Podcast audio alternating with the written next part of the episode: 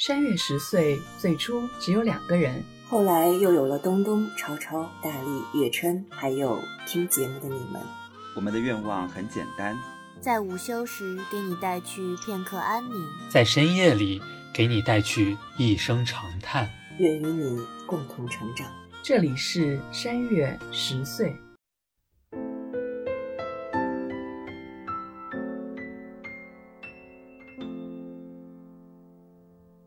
位听众，大家好，欢迎收听新一期的《山月十岁》，我是东东。那为什么今天这个节目呢会由我来开场呢？我们请接下来出场的林珊来介绍一下。对，今天其实我们要录的这个节目是一个我刚开始有点抗拒的一个话题，所以呢，我就邀请了我的室友，因为是他最开始推荐我看我们今天要聊的这个综艺的，然后来一起跟我们聊天。他的名字叫王瑞，那先让他给我们打声招呼吧。Hello，听众朋友们好，我是灵山的室友，我叫王瑞。今天呢，我们的这个节目就会由我灵山，然后和王瑞三个人来完成。然后呢，这一期节目呢是关于一个现在正在热播的几个综艺节目，叫做《再见爱人》。我相信我们的听众里面呢，可能也有不少会看过这一档节目，或者多少听过这一档节目，因为这档节目呢，最近呢其实还是频繁的会登上国内的热搜的。但我还是做一个简单的介绍，《再见爱人》呢是由芒果 TV 打造的一个叫做《婚姻纪实观察真人秀》的这样一个节目，他请了三对。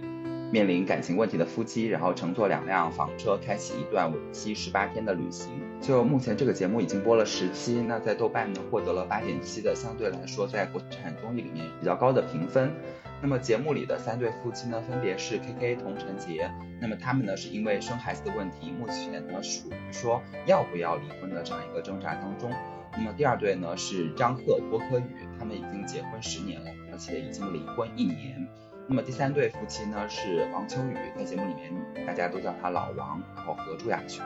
那么他们是刚刚离婚，在节目的这个旅行的过程当中还处于离婚冷静期，是这样的一个情况。那么这个节目呢，就是从前面的介绍就可以看到，就是其实是三对处于离婚边缘，已经离婚，然后呃正在结婚冷静期的这样有。感情问题的三对夫妻的这样一个综艺节目，其实和之前很多就是各种网络平台或者说电视上播的综艺节目啊是很不一样的。因为之前很多综艺呢，主要是呃一些恋爱类的综艺，或者说已经结婚的，就是撒糖的这种综艺。那么我其实比较理解说，就是有些人去看这种恋爱综艺，可能会有磕 CP 啊，然后各种 CP 党会，就是各种去在网络上骂战啊什么之类的。然后或者说有一些人可能。当代年轻人因为没有时间谈恋爱，然后就在这种呃电视剧啊或者综艺里面就是找糖喝这种心态的。但是离婚综艺的热播，包括说，哎，今天我们会坐在这里来讨论这件事情，而且觉得这个节目很好看。我也想了解一下，就是两位是基于什么样的原因去看这个节目的，以及就是为什么会觉得这个节目还是挺好看的。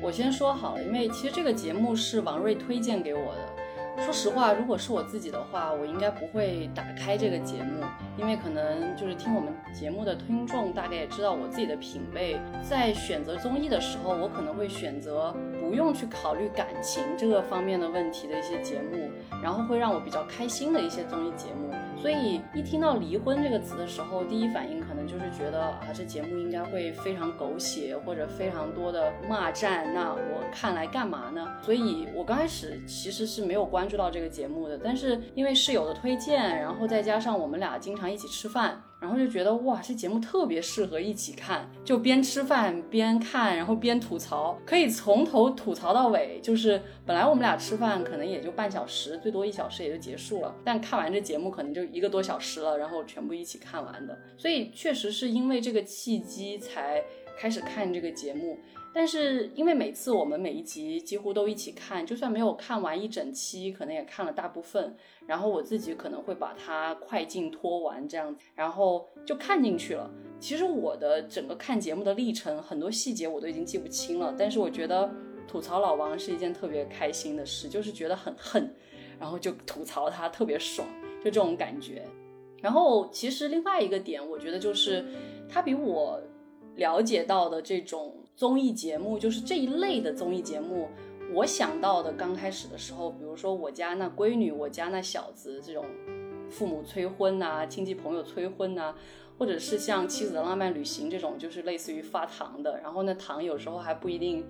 什么就之后就不是糖了的那种，都有可能。就是我觉得这些都有很多的虚构的成分，或者说它是节目组安排的这种成分。但是这个《再见爱人》这个节目相对来说就更真实，因为之前也是东东的推荐，我去听了一下展开讲讲那个播客里面专门讲《再见爱人》的一期节目，然后他们就提到一个观点说，因为这六个嘉宾他都处在明星跟素人之间，也就是说他虽然在娱乐圈当中，但是却不是舆论焦点。说实在话，我在看这个节目之前，我这六个人完全都不认识。还不像我室友认识其中的一些人，所以就是他好像因为这样卡在中间，一方面这些人他们都是娱乐圈的人，所以对于上节目没有那么大的抗拒，然后也可以展现一个相对来说比较真实的自己，同时又因为他们不是舆论焦点，所以他们可能负担没有那么大，也愿意展现真实的自己，所以就会使这个节目有一定的展现真实的可能性。然后还有就是因为它是一个旅行的节目。去到了新疆那么漂亮的地方，所以他们等于说被放在了一个相对真空的环境当中，不用去考虑太多的日常琐事。我们可以想象，如果这个节目发生在他们的家庭当中，旁边还有小孩，然后每天还有各种日常的时候，可能呈现出来的节目又不太一样了。正因为他们放在了一个相对真空的环境，所以我们作为观众可以完完全全只注重。他们之间的这种情感互动，而不用考虑太多现实的琐事问题。那王瑞呢？我就是一个老综艺人，我就是大家常说的热爱看各种各样的综艺，热爱看恋爱综艺，也热爱磕 CP。我最早会打开这个节目，肯定是因为啊，首先是被名字吸引到，然后打开这个节目，了解到它是描述在婚姻生活当中出现问题的夫妻。他们之间如何处理问题，或者他们怎怎样相处，确实是一个比较新颖的综艺类型。我没有特别多的涉猎过，那么见猎欣喜，所以呃也想试试看看看是不是一档有意思的节目。打开了以后呢，基于我自身是一个已经差不多适婚的女性，但是还没有步入婚姻。然后我觉得在我们生活当中，大多数时候大家对我们的期许可能在这个年纪段该步入婚姻。恰恰我还没有，所以我对婚姻生活是秉持着好奇心的。可是我觉得大多数人描述是婚姻生活的时候，类似于会给出，就像童话故事里都会说王子和公主他们的 happy ending 就是他们结婚了，但是太少人会描述真正的婚姻生活到底长成什么样子。那出于对于这种我不太知晓的领域的一份好奇心吧，所以就啊促使我可以继续把这个节目看完，这样。其实我跟王瑞的心态也是比较相近的，就是我之前也看过一些就是恋爱类的这个节目，当然就是恋爱类的节目，它其实最大的悬念就是说猜 CP，或者说就是关注你自己支持的 CP，它有点看电视剧的感觉。然后之前我有听说过这个节目的名字，因为这个节目其实也是从。韩国的一个模式引进或者说借鉴的这样一个方式的，但是听说韩国那个节目呢，就相对来说是比较狗血的，所以我当时一开始的时候是没有想看这个节目的。我是看到我周围很多的朋友，有结婚的也有没有结婚的人，看了这档节目以后，他们都说可能在这个节目里面，一方面说学习到了很多的所谓的沟通技巧。呃，另一方面就是说看到了很多亲密关系里面的真实的状态，这一点还是很吸引我的，所以我就来看了。然后看的过程中，我确实有很多触动的地方。可能灵山是说他每次和王瑞一起看的时候，主要都在吐槽老王，但是我是真实的，就是说在看的过程中有被一些环节就是打动，然后落泪的，就是后面我们会具体的聊到。那去。既然已经聊到，就是说林珊看节目的时候持续都在吐槽，我们就来先聊一聊，就是这三对夫妻他们到底都面临着什么样的一个问题，以及从我们的角度来说，他们的问题可能会有解决的途径吗？首先是第一对，就是前面提到的这一对呢，其实他们还没有离婚，然后也属于一个要不要离婚的这个一个摇摆的状态，甚至大家都会觉得说他们根本就不适合上这个节目，就是他们在这个节目里面刚开始来的时候。纯粹都是来打狗粮的，就是 K K 和童晨杰，因为他们其实啊在日常的生活的相处过程中还是挺甜蜜的，但他们有一个核心的矛盾，就是说 KK 包括 KK 周围的人，就是包括 KK 的父母也好，童承杰的父母也好，都希望他们能生一个孩子。但是童承杰因为就是 KK 就是日常会经常饮酒且饮酒过量的这样一个因素，所以他有非常大的担忧，他不想生孩子，这是他们一个非常大的矛盾。所以我就会想，就是这个生孩子的问题。嗯，怎么去解决？就是说，首先就是第一个就好奇的，就是说，其实之前我们就是山月也有专门做过一期生育的节目，虽然还没有播，但是在当时我们就有设想过，就是说，如果未来男人可以生孩子，那可能这个问题就能解决。但是在当下，就是这个技术还没有实现的这个情况下，就是如果一个女性她选择走进婚姻，但是她的思想可能已经就是进步到了，就是说。我可以就是接受一个没有孩子的这样一个婚姻状况，但是在现实的这种大环境里面，女性到底怎么从婚姻里面，从这种生孩子的这种束缚里面去解脱？然后第二个就是，嗯，你们在看的过程中有没有觉得说，嗯，生孩子是他们真正的唯一问题，还是说就是他们其实他们的感情还有别的方面的问题？我觉得第一个问题的话，最开始还要解决的一件事就是你到底要不要结婚。其实我们之前也聊过那本《单身女性的时代》，我就表达过，其实我并没有很想步入婚姻。那我当时也说过，就是可能如果很早就开始追我们节目的人，会发现我这些年的变化，就是一开始的时候真是恨嫁，然后后来就不想结婚了。其实也跟自己的学习有关，就是真的性别研究给我非常大的解放，让我能够从原本的这些固有的性别观念里面解放出来，然后知道其实婚姻并不是人生的必须，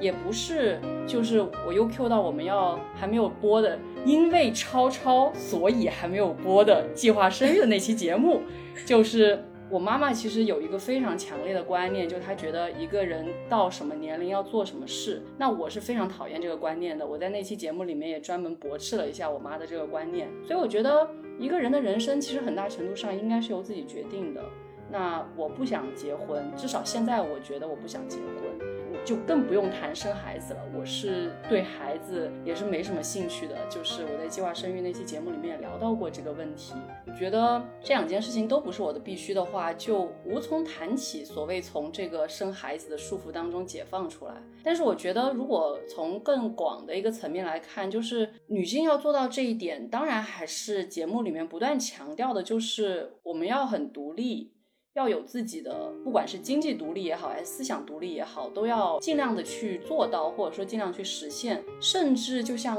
也是随机波动里面有聊到，就是上野千鹤子说的，很多时候女性是要教育男性去学习新的东西，而不是沉浸在那些因为父权制而产生的各种固有的观念里面。所以我觉得任重道远吧，确实非常难。至于说到节目里面的。可以跟跟童承杰之间的问题，我觉得生孩子是一个强烈的导火索，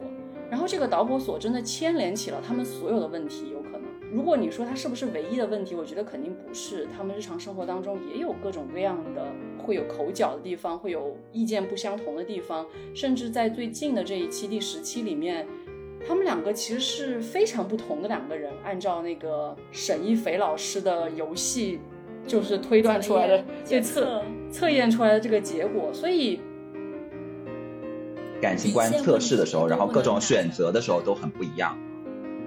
对对，但是我觉得，因为童承杰的性格，因为童承杰的真的是有点伟大，甚至是我觉得非常难得的一个性格，使他们两个人能够成立。所以我觉得，如果不是生孩子的这个导火索，他们可能还是会能走下去。但是因为有了生孩子这件事情，让他们两个人会有很多的问题就集中爆发了。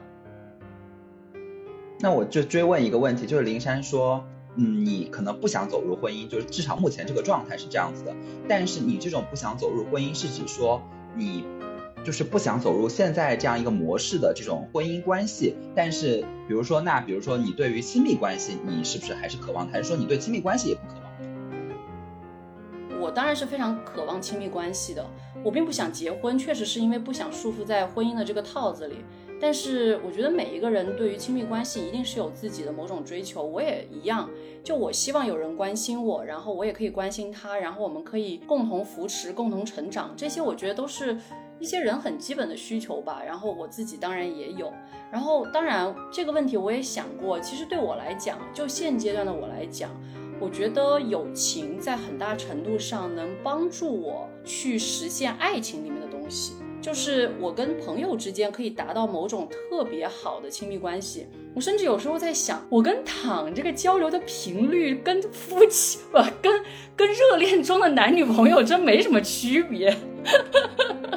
就我们日常每天都交流，而且有时候真的没话题，但是就是互相丢一个什么动图表情包，然后也可以聊一番。所以就是我觉得。朋友真的在很大程度上满足了我的这种需求，然后我有时候开玩笑也讲，我跟王瑞两个人，因为已经一起当了五年的室友了，真的是老夫老妻，你知道吗？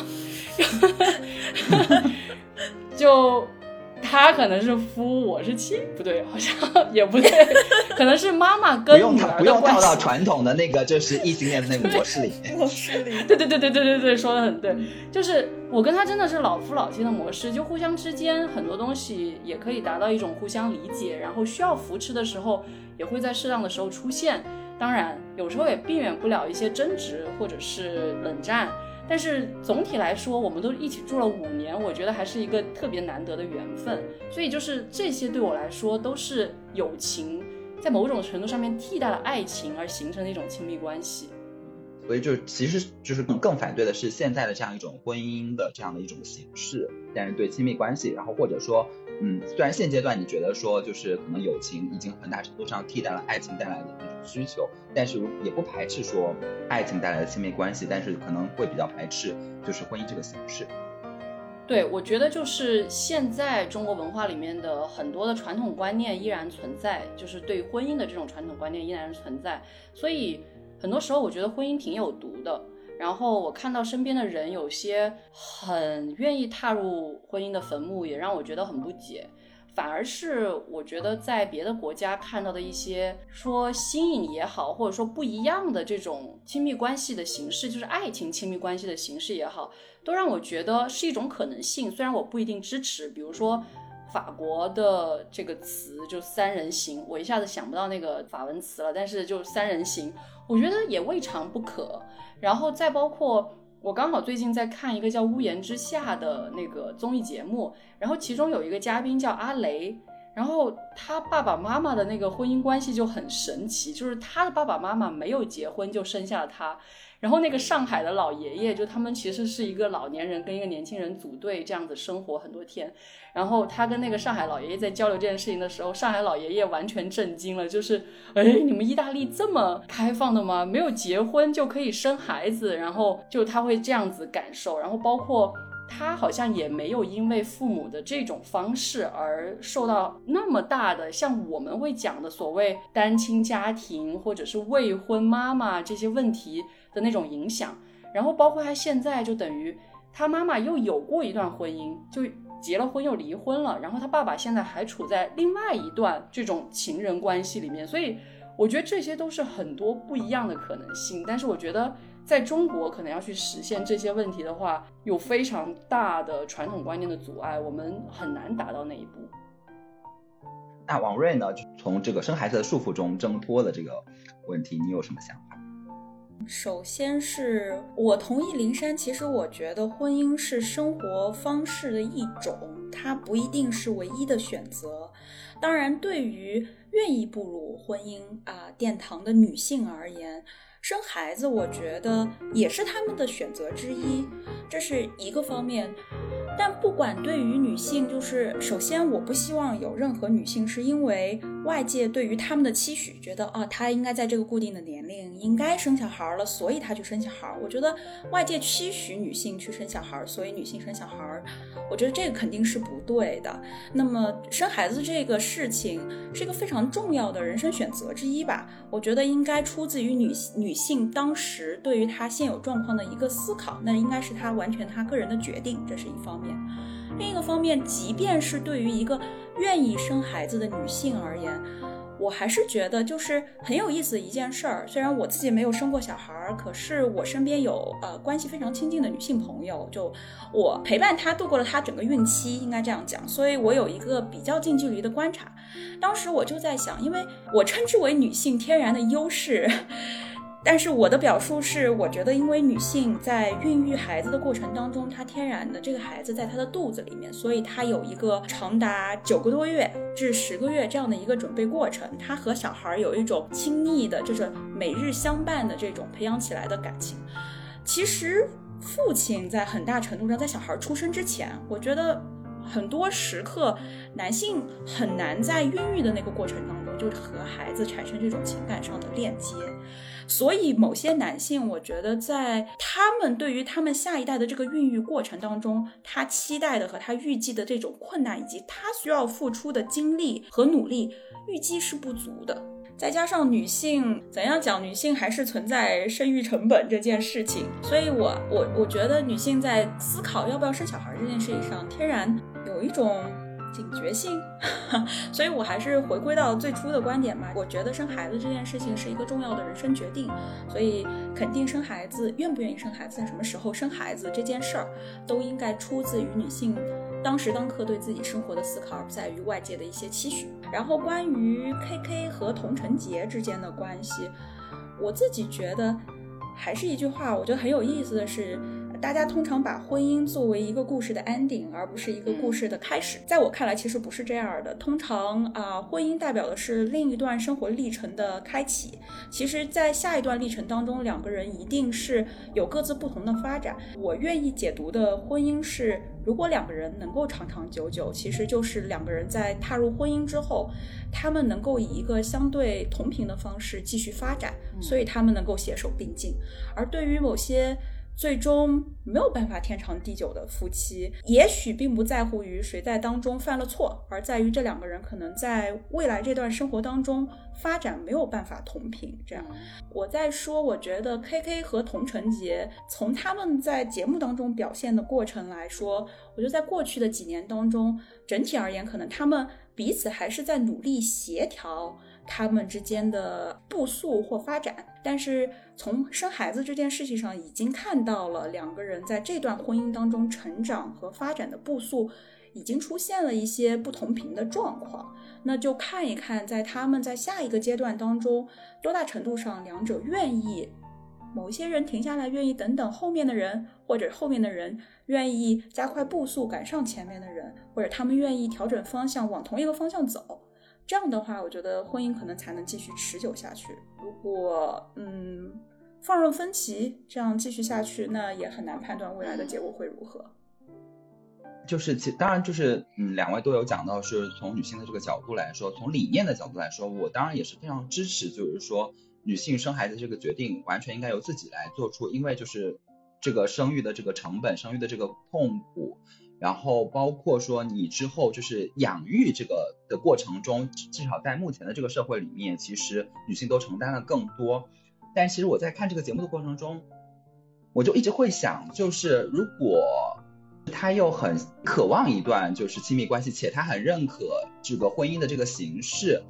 但他又有这样比较独立的思想，他怎么去坚持自己的这个选择？其实就是童承杰现在面临的这个问题，其实他是有比较自己独立的这个想法的，他也做了非常大的坚持，但是可以看到，就是周围的声音和周围的压力还是非常非常大的。其实我就会觉得说很难，但是我又不知道说这个问题应该怎么去解决。当然就是说，我们可以从非常大的宏观的层面上说，推动这个社会的进步，推动这个社会对于这个这个问题的认识。但是现时现刻，对于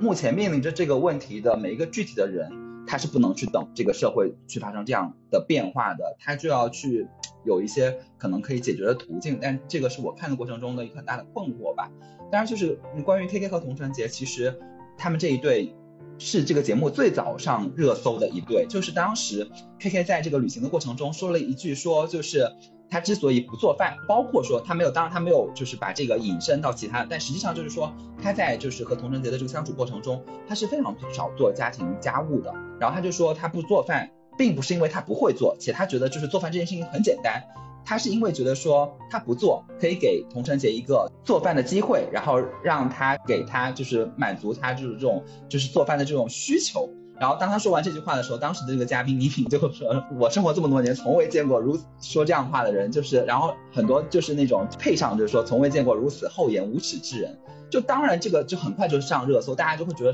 说怎么会有这么厚颜无耻的男性什么之类的。但是当我们实际去看这个节目的过程中，去看这个就是前后的播出的这个过程中，我其实后来有会在想说，当时我看就是那个电视剧就是《请回答一九八八》里面其实是有一个类似的桥段的，就是当时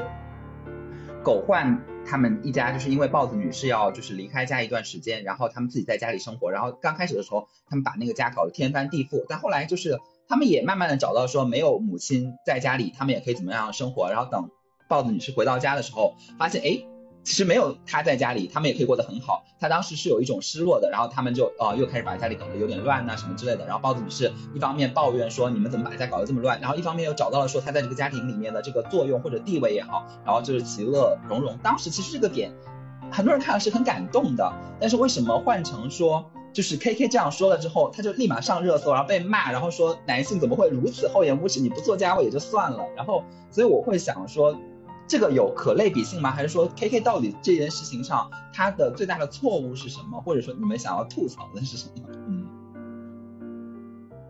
我想先补充一下，就是你提到的前面一个关于 K K 跟童承杰他们两个之间的这个生孩子的问题，以及童承杰他依旧面对这样的压力的这个问题。我觉得就童晨杰个人来说，我并不担心他，我反而觉得她是这三个女性当中特别要强的一个人。我觉得她会很好的解决这个问题，而且我觉得实在过不下去，她并不惧怕离婚，她也并不觉得离婚是一件怎么样的事。至少从节目当中我看到的是这样的一个童晨杰，我是觉得童晨杰很强大，他有一个很个人、自我，然后很完整的一个状态，然后他可以。安排好所有的事情，然后他也知道他是一个很理性、需要情绪很稳定的人，就他对自己了解的非常清楚，所以我并不担心他会有多大的问题。但是如果推而广之，我觉得每一个面临这个问题的人，最重要的可能还是回到我之前讲的，就是你自身的一种独立，就是不管是经济上的独立也好，还是思想上的独立也好，就是。你知道婚姻可能会让你更幸福，但是你同时知道，你就算一个人过，并不就比婚姻差，甚至可能会比婚姻更好。我觉得女性自己先要保持着这样的一种观念，才能在这件事情上面争取到一定的主动权，你才能够去跟别人去争论，不管这个别人是自己的丈夫也好，或者是父母也好，或者是家公家婆也好，甚至是来自周边的同事啊、什么社会啊这些声音。所以我觉得自己。先要有那样的一个坚持才可以。虽然确实就像你说的，可能很困难，然后可能会面临很多非议，但是我觉得首先自己得坚定吧。然后我觉得不仅在童贞杰身上我能看到这样的一些性格，其实可能在郭柯宇身上我也看到了相似的这种感觉。那我们如果回到你刚刚说的这个问题，就是，哎，K K 这句话，我真的你刚刚说出来，我仍然就是有一种。太荒谬了，对，就上头，你知道吧？就很想骂人。就你怎么能说出这样的话呢？就当时我真的是已经整个人傻眼到，然后那白眼都要翻上天了的感觉。我觉得 K K 首先他是不会做饭的，因为他紧接的一句话就什么番茄炒蛋，然后什么一分钟百度可以查出来。他说大盘鸡有什么难？哦，大盘鸡对，不是番茄炒蛋，大盘鸡很难做好吗？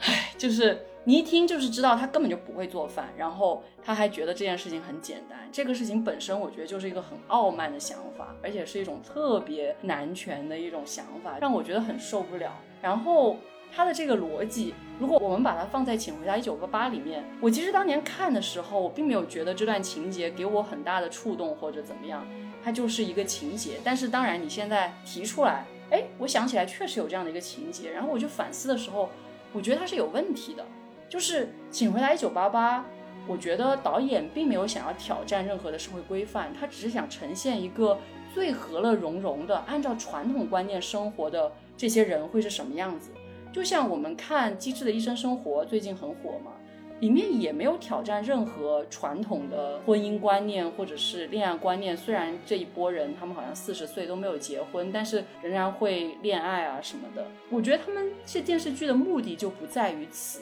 所以，可能从某种层面来说，这个情节是会让一些人落泪，但对我来说其实就没什么。而且，他们出于这种好心，只是这一次性的，就是这个时候发生了这样的一件事，我去想一个办法去解决它。但是，K K 的那个事情是，童晨杰已经帮他做了这么多年的饭，然后他不仅没有谢谢，他还说我不做饭是因为我给你机会照顾我。你觉得这话能听吗？我大概是出于这样的原因，所以觉得这个事情很值得吐槽。但是话说回来，就是 K K 当时他说那个话的时候，是为了让自己的逻辑自洽。他可能说的时候，并没有觉得这个话本身的逻辑有什么问题，他反而觉得我为我自己找了一个理由，我要让我这段话能够自洽。所以他那么说了，所以我觉得他自己说的时候，其实可能没有想那么多。但是当这个东西播出来，然后在这种社交媒体发酵，然后大家公众讨论，就变得很有问题了。所以我觉得这是两个蛮不一样的层面。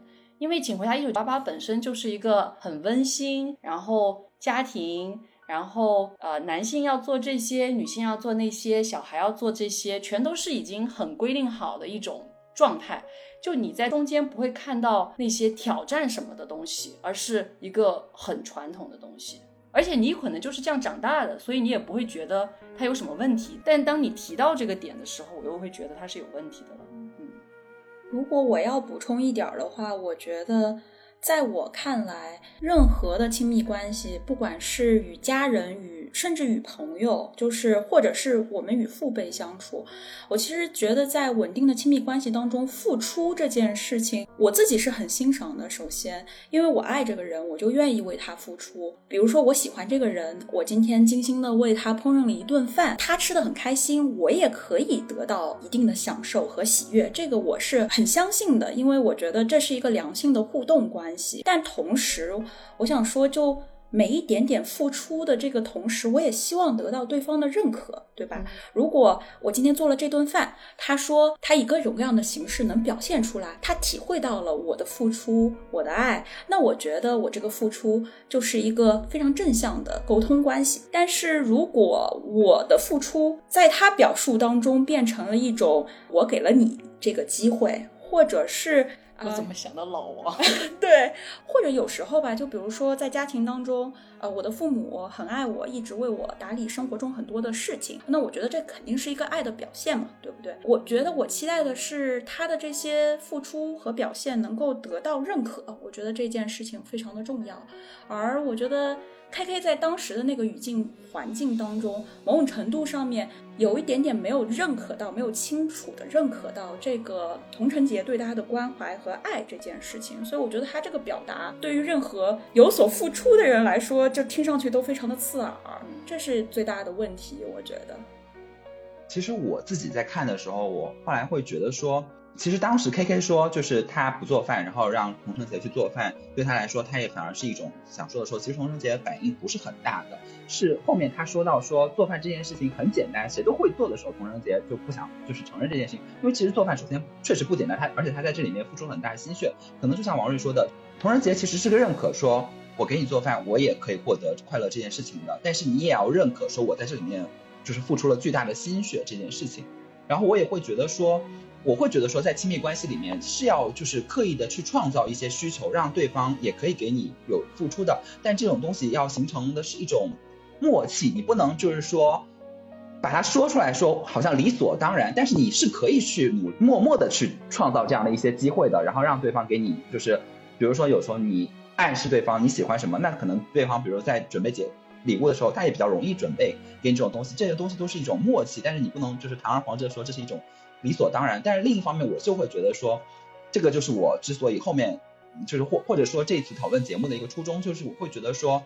如果你从热搜上去看这个节目，你是不会知道这个来龙去脉，你只会觉得说 K K 这个人很厚颜无耻。但其实就是 K K 其实可能如果不是在这次的讨论中，他一定要争论说，其实他在这个婚婚姻关系里面他也是有付出的。我觉得他其实可以看到，其实，在前面的时候，童承杰帮他做什么烤牛排呀，或者什么之类的，他也会经常表扬说，就是他妻子做的饭很好吃，也会向别人推荐。其实，可能我觉得在日常生活中，这种肯定还是会有的，只是如果你从热搜去看，就会非常的单一化、简单化这种事情，你你看不到就是这种，就是亲密关系里面的这种复杂性。其实我想补充一句，我觉得，我觉得这个真的很明显，就是不仅仅是热搜了。如果你只是从热搜去看这个节目，你肯定看不到这些人到底是什么样，更不用说微博里面真的 K K 跟老王的微博已经彻底沦陷了，就是全都是被骂的话。而且不仅如此，就是我不记得是展开讲讲还是随机波动里面有提到，就是说，其实我们看到的这些人只看到了这些天。我们看不到他十年、二十年背后的这些生活，所以他们到底在这些生活当中经历过什么，都是有他们自己一个可能已经形成的逻辑或者形成的一种默契。但是因为它是个节目，它只能集中在这些天，只能短暂的呈现他们的一个侧面，所以我觉得就此而去评价他们，其实是有一些不公平的。包括我觉得我对老王的吐槽也只是爽而已，但是我觉得如果就此而整个的否定了这个人，我觉得也是不太恰当的。我在想，是不是因为很有意思？是不是大伙儿对这个节目这么感兴趣？是因为他们的叙述、他们的对话、他们的交流，某个时刻你会觉得怎么这么真实？对，这好像就是几天前。我从我父母口中听到的话，或是我旁边身边的小情侣在争执的点，我觉得，因为他那样和生活紧密联系在一起，你觉得他靠你很近，所以大家看他的时候，有时候会有强烈的代入感。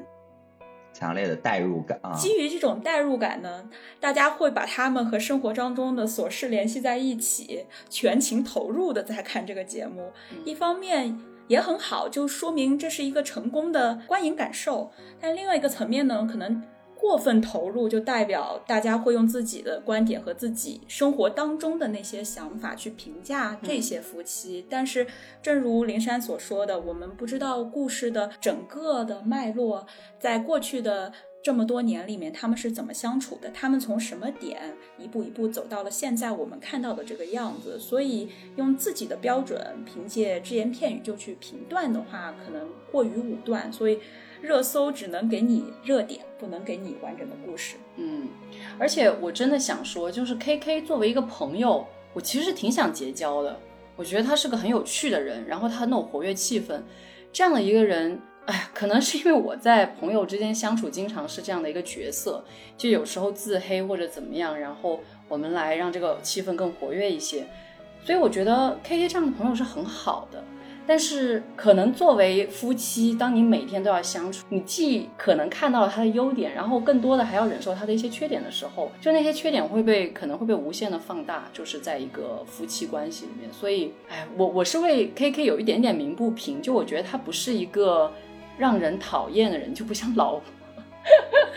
完了，就不像老王。老王是真的让我觉得，嗯，这辈子不想交这样就结交这样的人。但是我觉得 K K 是一个还蛮值得结交的人。我不知道东东你是怎么想的。对，因为灵山其实我们之前讨论的时候，他就有在那个提纲里列说，像 K K 这样的朋友，你会想要结交吗？我当时就是胆战心惊的，就是然后在那个文档里面回复说，我想要结交，因为我就会想说，哇，就是如此厚颜无耻之人，你是不是就是男性跟他站在同盟，就是说，就男性之间的那种互相理解？因为我是会觉得说，K K 作为朋友其实是不错的，他真的很能活跃气氛，尤其是对我们这种社恐来说，就非常需要有那种现在就是网络上流行的就是社交牛逼症，他就是有那种社交牛逼症，你可以从节目里面看到，他就是。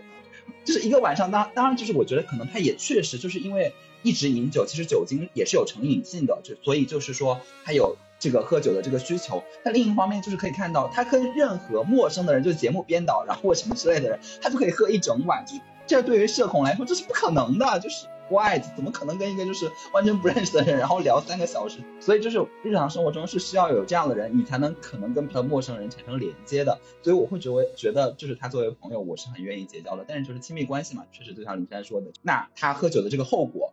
就比如说我，我作为朋友，我也不会是天天他那个酒局上的人，我可能只参与他其中一个酒局。那如果天天我要跟他参与酒局，我可能也承受不了。但是你作为他的妻子，你就是要每一天每一天的承担说他所有的酒局，然后到深夜，然后回来这样的一个结果。好，那关于这一对我们就讨论到这里，然后我们进入下一段关系。这一段呢，其实呃现在也是非常受关注的一段，甚至有一种走到就是恋爱综艺的那种，就是猜测，就是他们到底会不会复婚，然后什么，就是现在有一个词叫“玻璃渣”里面找堂科的那种，就是张赫和郭柯宇这一对，因为他们其实还挺神奇的，他们结婚十年了，然后就是非常决绝的，最后就是在十十年的婚姻之后，然后离婚，然后一离婚这一年。的过程中，至少从节目的呈现，就是当他们首次在这个节目里面碰面的时候，他们其实离婚之后，其实交流非常的少。如果不是因为孩子的原因，他们交流非常的少，所以他们在节目里面初次见面的时候，还是有一点点尴尬的。但是随着节目的推进，我们可以看到，其实他们两个还是非常的在意对对方、关心对方的。但是他们有一个非常大的问题，就是他们两个人可以说是没有共同话题，或者说就是互相理解不了。对方说的话的意思，包括说我们可能在一些就是别的讨论这个综艺的节目里面，大家会说就是郭柯宇他其实是一个非常文艺的人，他的很多表达是非常细腻然后浪漫的，但是可能就是张赫他是一个非常现实的，然后就是但我我不太喜欢这个词啊，但是就可能在有一些人眼里他就是那种标准的直男。所以他们两个在思想层面上，就是或者说就是想法上是有很多没有办法互相沟通的这个地方的，所以我就会想说，嗯，对于他们这样一种其实明明很在意对方，然后只是说可能在话题上没有办法很好的融通的这样的一种关系，有别的超越现在的这种婚姻关系可能适合他们吗？或者说，嗯，如果两个人在精神世界上有一定的差距？可以各退一步去寻求一种理解，然后维持这个关系吗？还是说最后只能走向他们这样一种结局，就是必然是要离婚的，然后就是成为就是一种陌陌生的朋友这样一种关系？其实我反而觉得，如果郭柯宇不是郭柯宇，甚至张赫不是张赫，我想说的可能郭柯宇多一点，因为郭柯宇真的是一个很追求自己精神世界的人。郭柯宇说实话是这三个女性当中。我比较喜欢的，而且他想追求的那个爱情，可能是我自己也比较想追求的一种爱情，所以我其实很能理解郭柯宇的。不像，其实有时候你看弹幕里面会喷郭柯宇是什么绿茶，我就不知道他跟绿茶怎么扯上关系的，或者说他作什么的，我觉得是你们都在说些什么？就这种感觉。但是，但是我自己是非常喜欢郭柯宇的。然后我觉得郭柯宇跟张赫。如果郭柯宇不是郭柯宇，然后张赫如果不是太在意郭柯宇对他的这种想法的话，他们很有可能这对这个婚姻可以一直持续下去，因为他们没什么矛盾，他们可以待在一起，只是两个人是最熟悉的陌生人。包括其实他们那时候的那个片段，就是画像那个片段。确实是有点被甜到，就是我觉得真的好厉害啊！就是这真的是时间的沉淀，才能让他们两个人彼此之间有这样的一种默契，而且他们两个人很可以表现出，就确实是很在意对方，而且是发自内心的在意对方。因为一个特别好的比较就是 老王跟朱亚球，朱亚球，你迫不及待要进入吐槽老王的环节，就是完全在画。完全在画像这件事情上面就毫无默契。我的意思是老王主要是，所以我想说，只能说缘分没了，那就顺其自然。我觉得郭柯宇说的绝不复婚，并不是说啊，那我们两个人就就此了断，然后形同陌路。毕竟他们还有一个孩子。这是不可能的。同时，我觉得分开不一定是件坏事，因为他们的生活习惯确实不同，然后他们的追求可能也不相同。那时不时因为孩子的这层联系，像是朋友一样聚在一起，我觉得说不定对他们来讲都是一个更好的可能性。但我觉得张赫是真的有点放不下，就是。也是第十期的时候就特别明显，就张赫其实真的很在意郭柯宇，而且我不记得是展开讲讲还是随机波动，应该展开讲讲里面的一个分析，我觉得挺对的，就是有一个细节，他们两个节目都提到了，就是郭柯宇有一次去帮张赫探班，然后帮他洗了一下午的袜子，然后张赫回来之后没有感谢，然后郭柯宇对这件事情就特别在意，然后我记得好像是展开讲讲里面的一个解读是，其实。张赫不希望郭柯宇帮他做这些事，他欣赏的郭柯宇是那个有丰富的精神世界，然后有强大的内心，然后有很多的想法的那个，好像有点在天上的那个郭柯宇，而不是这个需要做着日常各种琐事的郭柯宇。我觉得那一瞬间，这个解释还是挺说得通的。但是毕竟结婚就是日常，它不是爱情，它不是两个人不断的精神碰撞。因为如果两个人生活在一起，他就是有很多很多的日常。我可能跟王瑞如果只是同学，平常上课见见，那我们两个肯定不会有任何的争吵，反而觉得哇，真的是不错这个朋友。但是因为我们两个也是生活在一起，避免不了日常生活中会因为这件小事那件小事有一些摩擦，所以我觉得我有点为张赫跟郭柯宇感到叹息，但是我又觉得这就是一段缘分，缘分当年有那就有了，现在没了那就让它没了吧。我当然承认，就是婚姻有各种各样的形态啊，在我的理解当中，但是婚姻一定是有一定程度上两个个体之间的融合。就你，你为什么会结婚？你不是全然的一加上一这样一个过程。如果你就保持着原封不动的你自己和原封不动的他，你们的婚姻听上去也不是一个很美妙的乐章，不是吗？嗯，我觉得他们两个张赫和郭柯宇最大的问题是，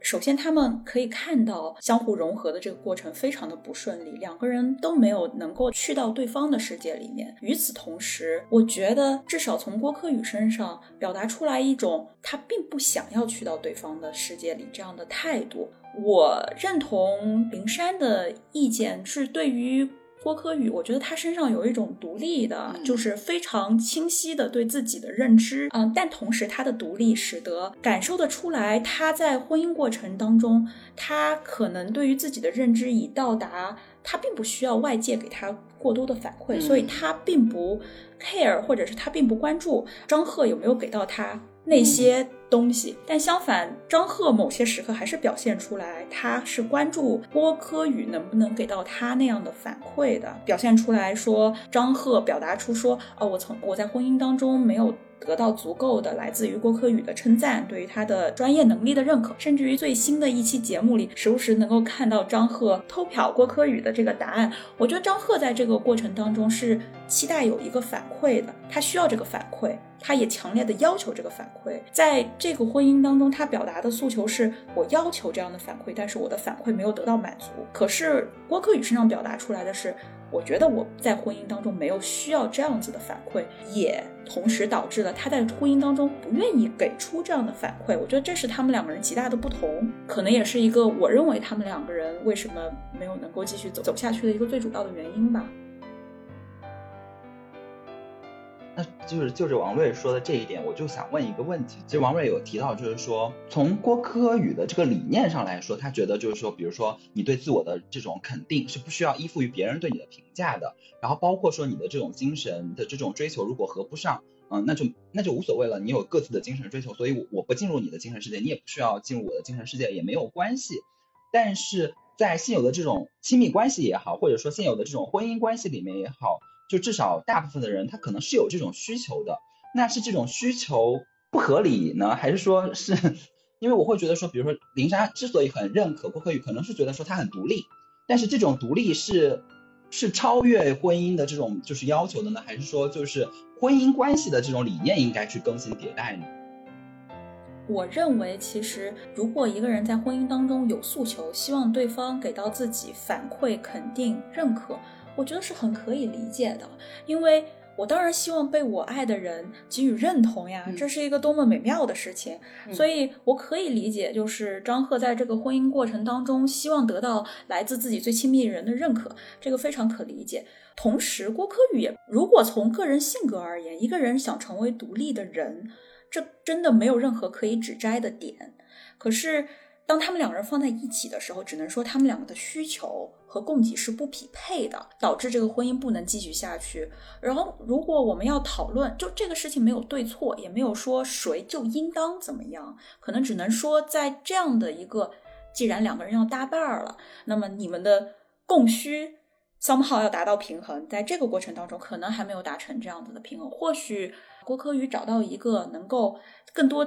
层面上理解到他，他能够产生精神共鸣的人，那么可能他们的协调步骤步速会差不多，那么可能婚姻会更有效的、更平稳的持续下去。对啊，你看那个郭柯宇他的微博，他不是跟面孔吧，应该是，嗯对吧？陈辉他们其实很好嘛。我觉得就是每个人的精神世界的追求，他是独立的，但不代表他不需要周边人，不需要朋友，他肯定也是需要的。我觉得就是可能张赫没有在这个点上跟他是一个完全契合的状态，或者张赫他根本没有这样的喜好，那你也不能强求。所以我觉得，我不知道，我我我有时候会觉得说张赫，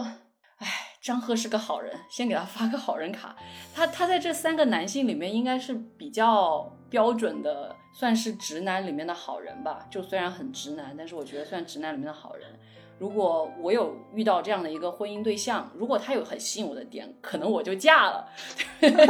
但是他们两个的就是兴趣爱好不一定真的一样，那我觉得这个时候他很难要求郭柯宇去迎合他。然后他虽然希望郭柯宇能回应他，但是他也不一定能撞上郭柯宇的点。所以我觉得就是有一些不契合的地方，那只能说就是遗憾。就我真的会觉得说，因为如果按照郭柯宇的这个理念来说，他就会觉得说爱情是非常短暂的，他他渴望是那种非常文艺式的那种爱情，然后他觉得爱情甚至可能是转瞬即逝的，那么就是没有任何一个现有的这种婚姻框架是容得下这种转瞬即逝的爱情的，因为婚姻你既然要缔结这样一种契约关系，它就是有一个相对长期的这样一个预期在里面的，所以我就会觉得说。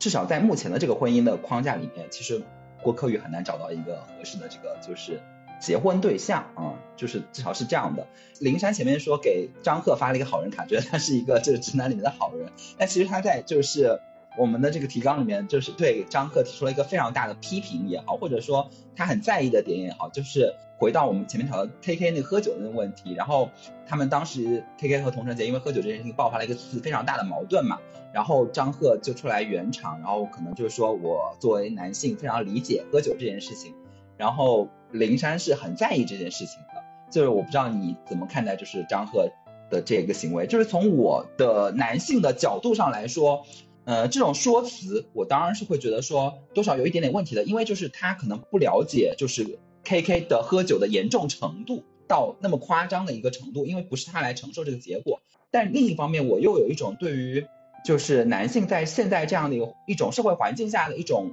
你可以说喝酒这件事情上是父权制权利的一种体现，但反过来说，我觉得就是反过来说，因为像我在职场里面，我也会经常被要求喝酒，但我是一个完全不能喝酒的人，我就天然的其实就是处于一个就是父权制社会里面男性的那个就是弱势的那个地位，我会觉得说这也是其实是一种。被压迫的表现吧，就是因为我觉得父权制社会不仅有对女性的压迫，也有对男性本身的压迫，所以我会觉得说这个也是我能够共感张赫和 KK 的这个部分，但我不知道就是从你们的角度来说是怎么去看待这个。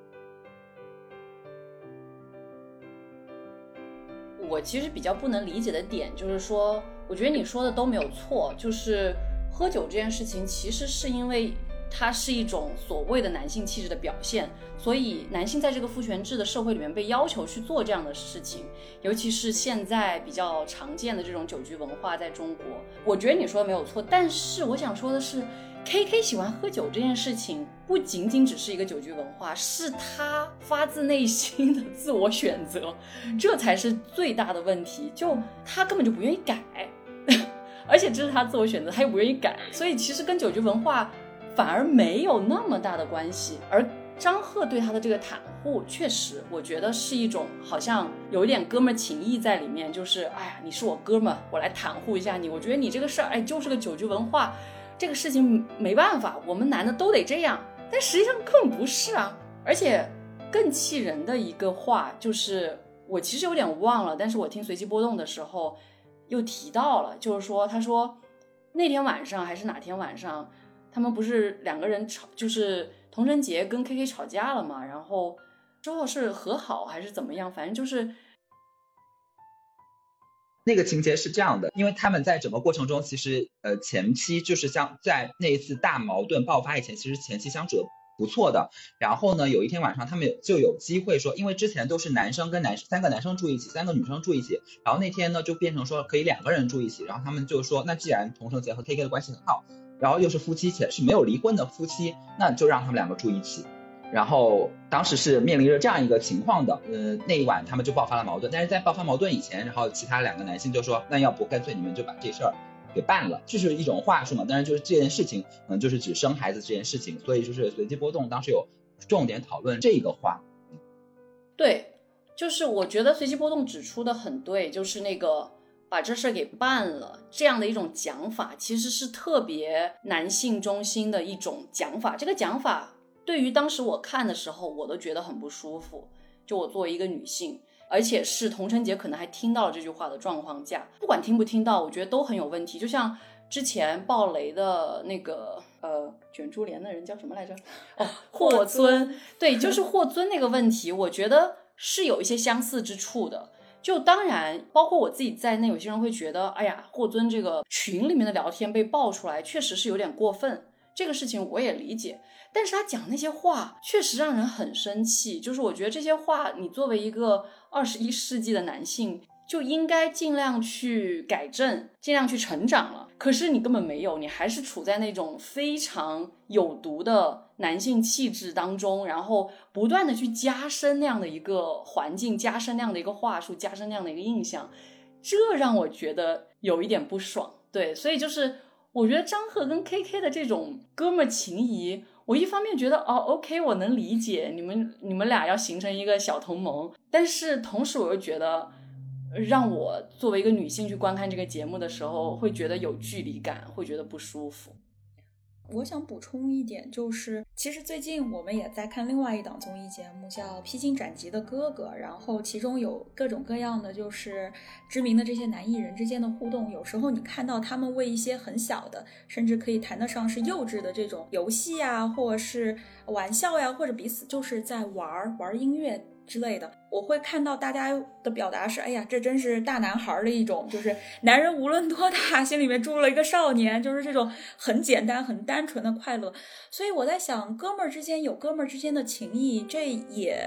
无可指摘，挺好的。而且婚姻这件事情，它是一个，当然是两个人之间的婚姻是一个关系，但不只是两个人之间关系。一个人的诉求是呃多种多样的。我在我的伴侣身上能够得到体贴和支持，同时我当然也会希望我身边有同性朋友的支持、体贴，甚至异性朋友的，对不对？就情感支持这件事情，肯定不是只能从婚姻当中得到的。但 K K 的问题可能就是他喝酒，在大伙儿看来是没有度这件事儿，我觉得这是一个问题。反过来讲，有意思的是，如果想想啊，K K 现在就是一个单身汉，他就是特别爱喝酒，每天每天不着家，就是要跟哥们儿出去喝。你觉得这是一个大问题，不可接受吗？可能。这样问起来的时候，是不是听上去矛盾不像是 K K 和童晨杰直面的时候矛盾那么尖锐？这就是某种程程度上，当你踏入婚姻，做出了一定的承诺的时候，你就需要把对方纳入你自己生活的当中的一个考量。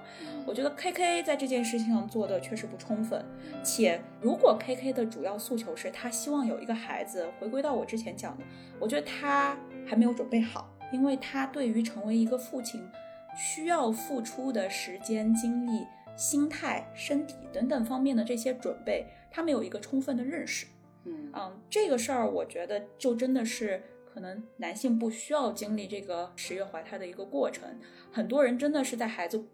呱呱坠地之前没有意识到这个问题，在他们的意识当中，生孩子这件事情显得太过于简单了。嗯，我觉得这也是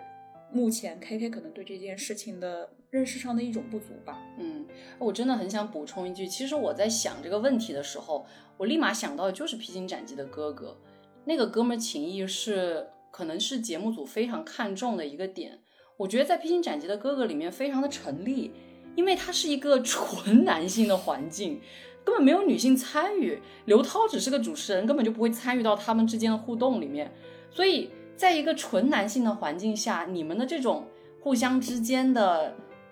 打引号的打情骂俏，我觉得都可以接受，我甚至可以磕糖，对不对？但是我觉得，当一个我觉得现在的这个环境下，我不要求更多，但是我觉得男性应该做到的就是，当女性在场的时候，你应该要更加的考虑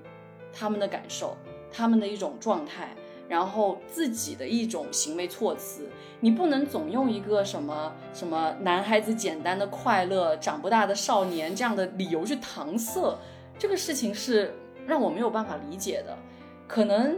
童晨杰对于 KK 的理解，我觉得就是他觉得自己在照顾这个长不大的少年，然后这个事情好像也挺合理的，然后也一直就持续下去了。但是 again，当这个生孩子的这件事情明明白白的摆在面前的时候，他要求 KK 的成长，但如果 KK 不成长，那这件事情真的就没有办法持续下去。反观张赫，我觉得虽然我在这件事情上面批评他，但是我觉得张赫再给他发一张好人卡，他也就是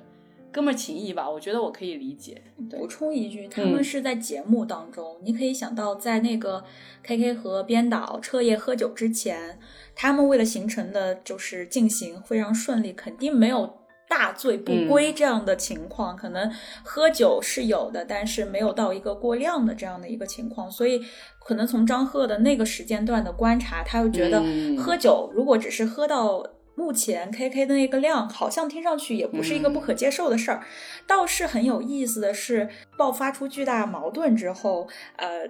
童晨杰应该补充一句吧，他就大概说过一个非常严重的关于他们啊、结婚的时候。K K 喝醉了酒，然后啊撂挑子走人这么一个故事。这个喝酒的后果比起过往来说，听上去就比较严重了。那么他说完这个话之后，很有意思的细节不是说呃张赫老师挠挠着后背就走了吗？应该也是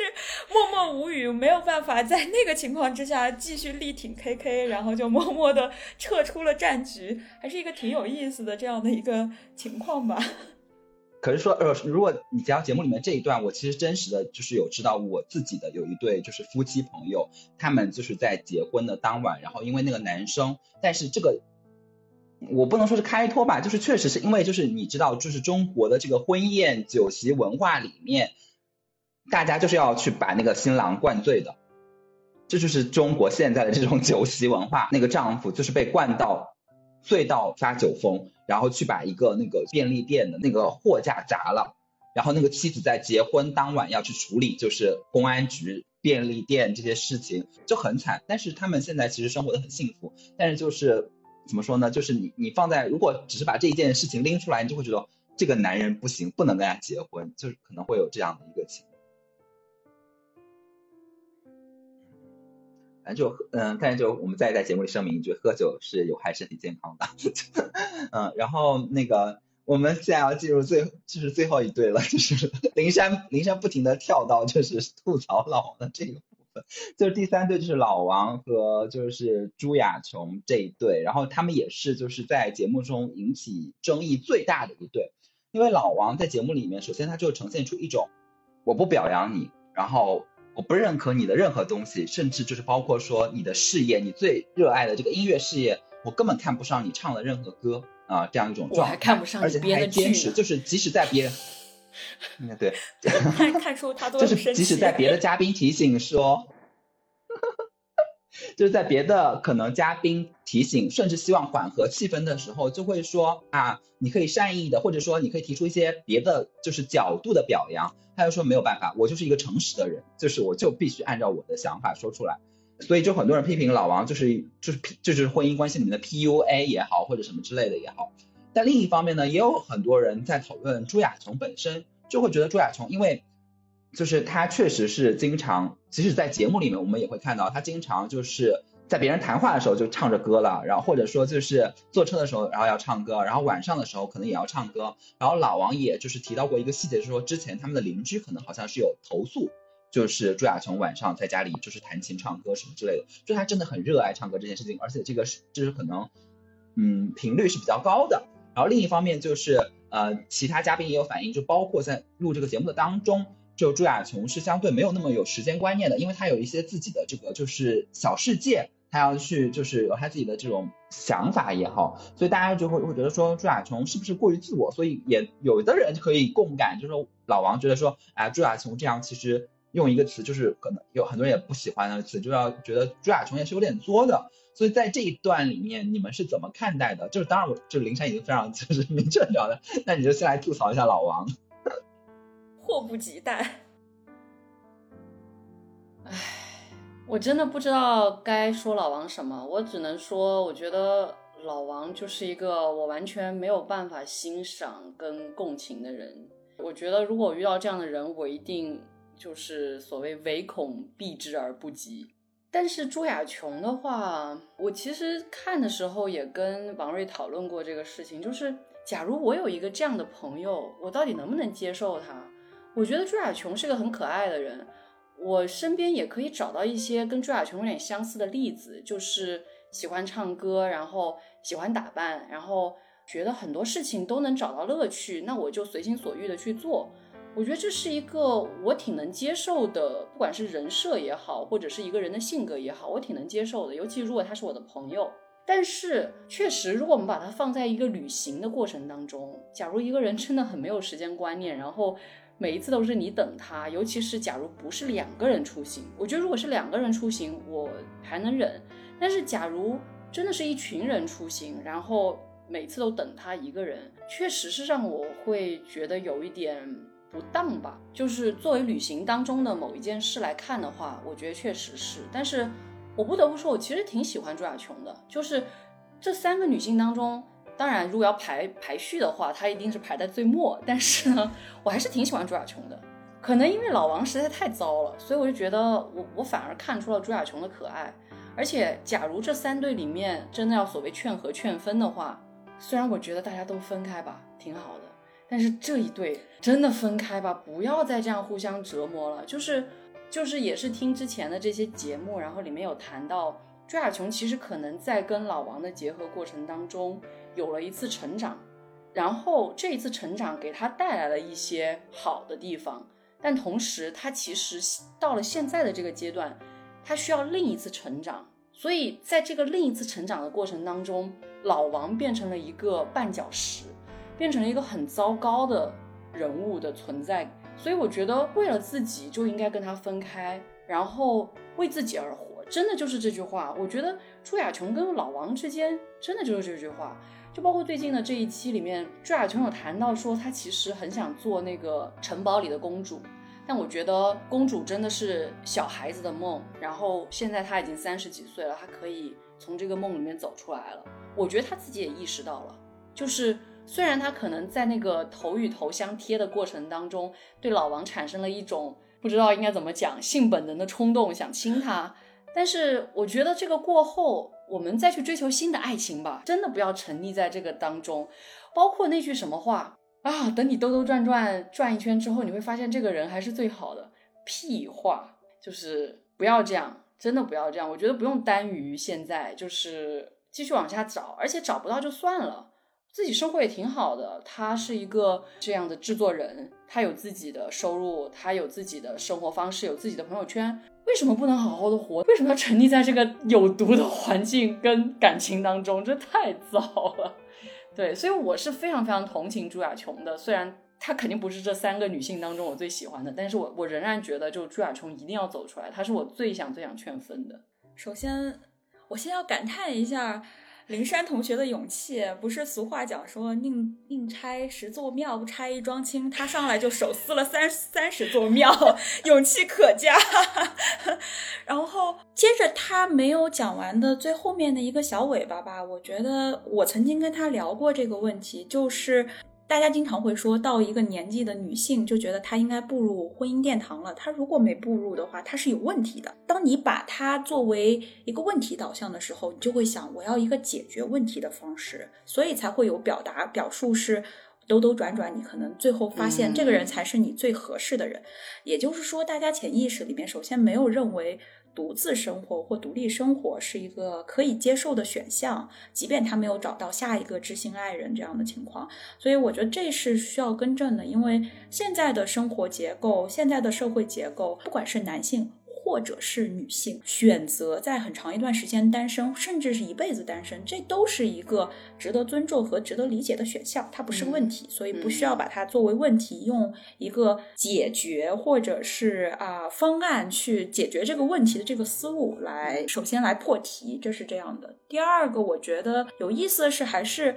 王秋雨和朱亚琼，如果用代际问题，或者说他们两个人根本是两辈人。嗯、老王太像爸爸了，然后朱亚琼老像一个不成熟的小女孩。我觉得用这个方式来概括他俩的关系太简单了。为什么大家没想一想，他们婚姻持续了那么多年，十几年，其实不是一朝一夕形成的，这是他们两个人在过去的过程当中不断发展、不断磨合，这是一个过程。我们看到的仍然是我们看到的是最终的这个点。我觉得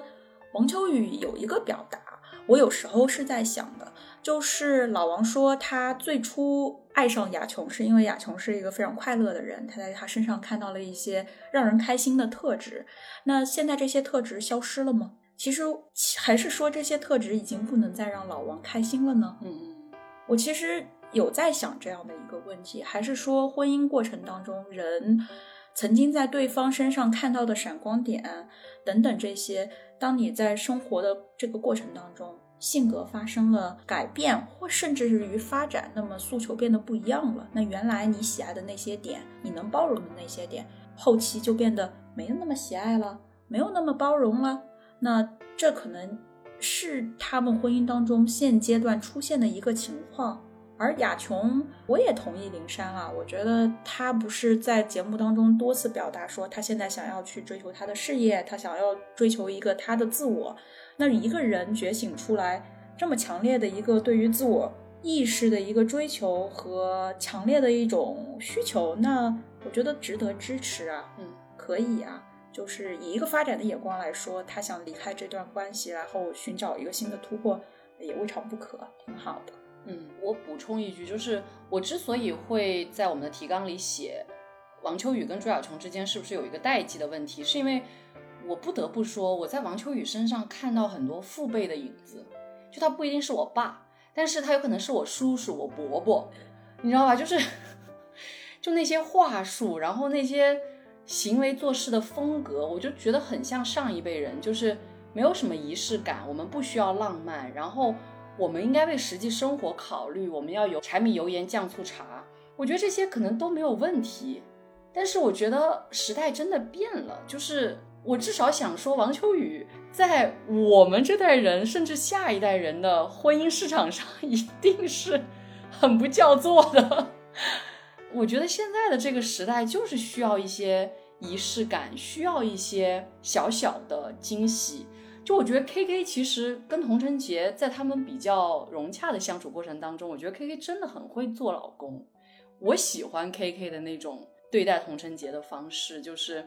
我给你个小惊喜，我来认可你这件事情，我鼓励你那件事情。我觉得这些方式是现在 应该推崇的一种相处方式，至少在我看来。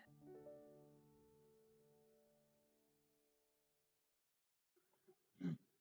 就我我也补充一个点吧，就是前面就是王瑞讲了，就是说可能老王比较欣赏就是朱亚琼身上那种快乐的点。其实我们可以看到，在节目的观察嘉宾里面有反复强调，其实老王除了对朱亚琼非常严苛以外，他对自己也很严苛。就他随时随地的就是要出来工作，虽然我们可能不认可他写的那些剧，但是他确实至少在节目里面他就呈现出来，他对自己也很严苛，所以他不快乐。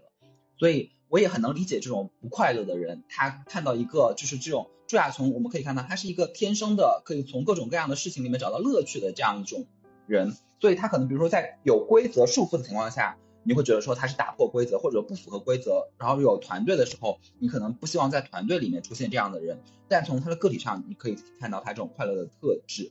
但是反过来说，就是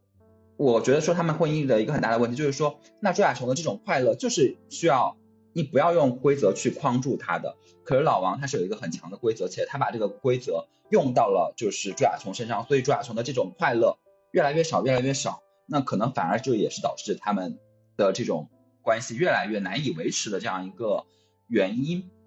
但你们前面有讲到说这个代际的问题，那我们就刚好就延伸到下一个问题，也是我还挺关心的问题，就是老王会把他这种处事方式，包括对自己很严苛，对自己的伴侣也很严苛，然后或者说他有一套非常坚固的，就是对于做事的一个认定的标准，他希望所有的事情都按照这个标准来执行，那达到了就是达到了，没有达到就是没有达到，没有中间状态，不能说是哦，我觉得你已经努力了，那我也夸赞你。什么的没有，对他来说就是这个事情没有做到他希望那个样子，他就是不好，且我要诚实的表达出来。但是他他其实自己也意识到这是一个问题，但他说这个是因为他的原生家庭，他的父辈对他的这种影响，导致说他会用这种方式去处理。那其实，在原生家庭这件事情上，童承杰也有表达过，说他之所以就是嗯不想生孩子，当然第一个很重要的原因是因为说 K K 这个喝酒的这个事情对他来说是一个很重要的因素，但另一方面就是因为他自己可能是单亲家庭长大的，他希望给自己的孩子一个非常完整的这样的一个家庭的教育，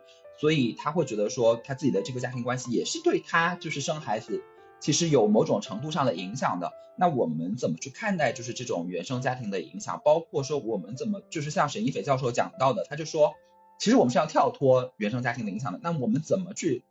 超越原生家庭的这种对我们的这种影响？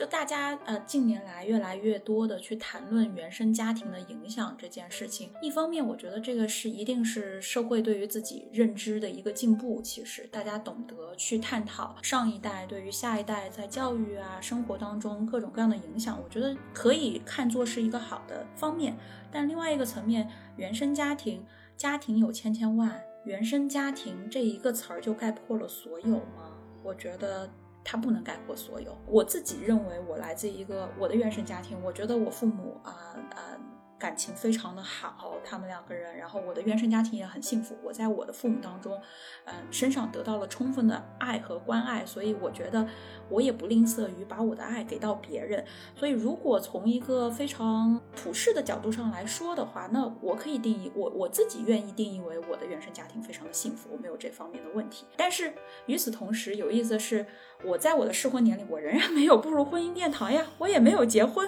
我保持着一个我还自己觉得还挺开心的单身的一个状态。所以反向来说的话，就是原生家庭这件事儿，我觉得它会有影响，但是它不应该认为的成为所有事情的唯一解释。我想说，刚刚东东提的这两个点，当然我都能理解，而且我觉得也是很好的理由。如果当事人觉得这个就是原生家庭带来的影响，我觉得应该去尊重他们的观点，不管是老王也好，还是童承杰也好，尤其是童承杰，我觉得我挺能共鸣的，我觉得我也挺同情他这个点的。但是我仍然觉得，就是童承杰内心足够强大，他可以做到更好。然后老王的话，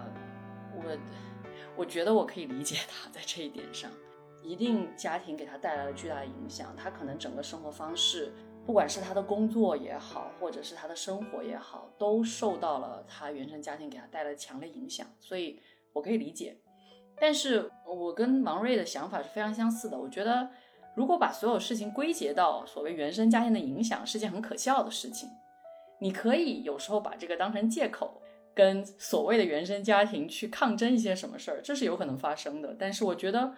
原生家庭的影响一定不是唯一，也常常不可能是最主要的。一个人的成长过程当中，不仅仅只有家庭，你有学校，然后你有工作，你有那么多的朋友，你遇到了那么那么多的人，然后你还跟这个世界可能有所接触，那我觉得都是有可能的。可能我这样讲有一点点精英主义，因为有些人可能就是完全沉浸在一个家庭的环境当中，很难走出去，这也有可能发生，而且也有很多悲剧的故事，我们在新闻当中很常见，或者我们读一些小说也会看到，包括我去读一些创伤的这种研究，也经常会提到。我觉得这些都是不可否认的，但是我觉得它真的不是唯一。对于我自己来说，我觉得我从小也确实长在一个非常幸福的家庭里面。虽然可能父母之间有一些他们自己的问题，但是他们都给了我足够的关爱。然后之后有一些变化，但是我仍然觉得就是也对我虽然肯定有影响，但是绝对不是最主要的。我妈其实还问过我，她说会不会我的这些婚姻关系对你产生某种影响？她甚至为此而问过他们医院的心理医生，说：“哎呀，会不会是因为我这样，所以我女儿不想找伴侣？”我说并没有，我我跟他我跟他说，我很想用这个事情当一个借口，就是因为你，所以我，但其实真的就是玩笑借口。我觉得更多就是自己的一种选择，一种想法，还有当时当刻你受到的各种各样的环境的影响，我觉得都有可能。我觉得就是认识到原生家庭一定会对一个人的成长和他未来的行为、思想有巨大的影响，但是不要把这个影响当成一个既定的、不可改变的事实，也不要觉得这个事情会百分之百决定你未来人生的路、你的决定和你的方向。你要知道这些事情影响是存在的。但是它可能在很大程度上是可改变、可突破。当你意识到它可能成为一个问题的时候，它就同时变得可解决了。应该保持这样的想法，而不是简单归因成一个结论。所以我又想吐槽一下老王，就当他能从所谓的 “no no 王”变成 “yes 王”的时候，可能就会好一点。当然，这一期最新的一期观察室的嘉宾是说他放下了。他不再纠结于这段感情，所以他可以从 No No 王变成 Yes 王。那我就希望他在今后，因为他还是要跟朱亚琼一起去养育这个孩子，所以我希望他们在养育孩子的过程当中，能够他们两人之间是一个更加包容的状态，就是那个改变，就是那个我觉得值得被肯定的地方。但是如果他一直就是这个 No No 王的话，我觉得是他自己的问题。不仅仅只是所谓原生家庭的问题，对，而且还有一个问题就是，大家一提到原生家庭，大家就会觉得，如果一个孩子来自于听上去原生家庭有问题的这样的家庭，那么大家有个 assumption 觉得这个孩子也会有问题。不是这样子的，我觉得不是这样子的。因为如果冷静的想一想，现在中国的离婚率已经差不多有百分之五十了吧？就是有一半家庭可能结婚了，最终都不能走向 happy ending 这样的一个结果。难道这代表这百分之五十的孩子出自于这样的家庭的孩子，他们从天生上就存在这样或那样的问题吗？我觉得不是这样子的。有意思的点是，其实我觉得在节目当中，我看到有大概两次吧，就是老王和朱亚琼一起给他们的孩子打电话，叫点点吧，大概他俩在那个时间段开心融洽，然后我能看到他们两个人努力的想把他们的爱给予到那个孩子，让他那个孩子感受到他们这样的爱，对吧？所以。即便你看我们在节目当中各种吐槽王秋雨和朱亚琼，觉得他们俩的矛盾真是没眼看，但是当他们对待他们的下一代的时候，我觉得他们那种爱是非常真诚的，以及他们非常想给予下一代他们能够给予的最好的东西。还是那句话，就是原生家庭它可能是一个你看到的现象，但是它一定不是一个结论。对，其实我也觉得就是。原生家庭就是这是你生长的环境的一部分，就是你生长环境包括你的家庭环境，包括你的就是可能你的教育环境，然后也包括你当时所所处的那个整个社会，比如说你可能每一代人没有每一代人的这种特定的这样的一种思想风潮啊，然后社会的这种规范呐，这些东西都会对你产生影响。那么就是我特别反感，就是说当大家提到原生家庭的时候，都会直接把原生家庭变成一个问题。因为你有可能你的这个家庭环境，或者说对你可能施加的是一个非常正向的影响的。另一方面来说，就是我也会觉得这个是一个社会的既定的印象，就是会觉得说你的原生家庭的影响是超越其他这些所有因素影响的，所以会有人就是比如说为了孩子，我选择不离婚，就是好像这样就能给至少就是在他成年之前给他一个正面的影响。但这样其实首先第一方面来说就是。如果你们的情感已经非常不和了，你还选择维持一段婚姻关系，那其实比如就张赫和郭柯宇一样，他们他们就说，其实当时他们还没有离婚的时候，但是他们的孩子就是已经感受到这件事情了。另一方面来说，就是就算你们分开了，你们也依然是可以继续给这个孩子一个就是正向的影响的，这个是没有问题的。但是就说到这个社会或者说这样的固既定的这样的一种社会规范的这种影响方面，我又想回到前面一个问题，因为前面你们有讲到说，就是在。亲密关系里面是需要仪式感的，但我反过来说，我又会觉得说，比如说像朱亚琼会说，啊，别的女生都有婚礼，然后包括说其他的女生也会说，啊，婚礼是很重要的呀，然后包括说一些这样的所谓的仪式，然后包括说可能比如说在生育啊，在养育小孩的过程中，尤其像我们上一次做那个生育节目的时候，其中有一个就是我们访谈的对象，他就说他可能受到这个社会的影响，觉得说母乳喂养是一个非常必要的事情，然后包括说这样的一些东西。是不是反过来其实也是社会形塑的一些概念，然后会对你反过来形成一种框架。其实我并不是说就是说你一定不要有就是婚礼这个形式，但你其实是可以没有婚礼这个形式，你依然觉得很幸福的。就是是不是可以去打破这样的一些东西？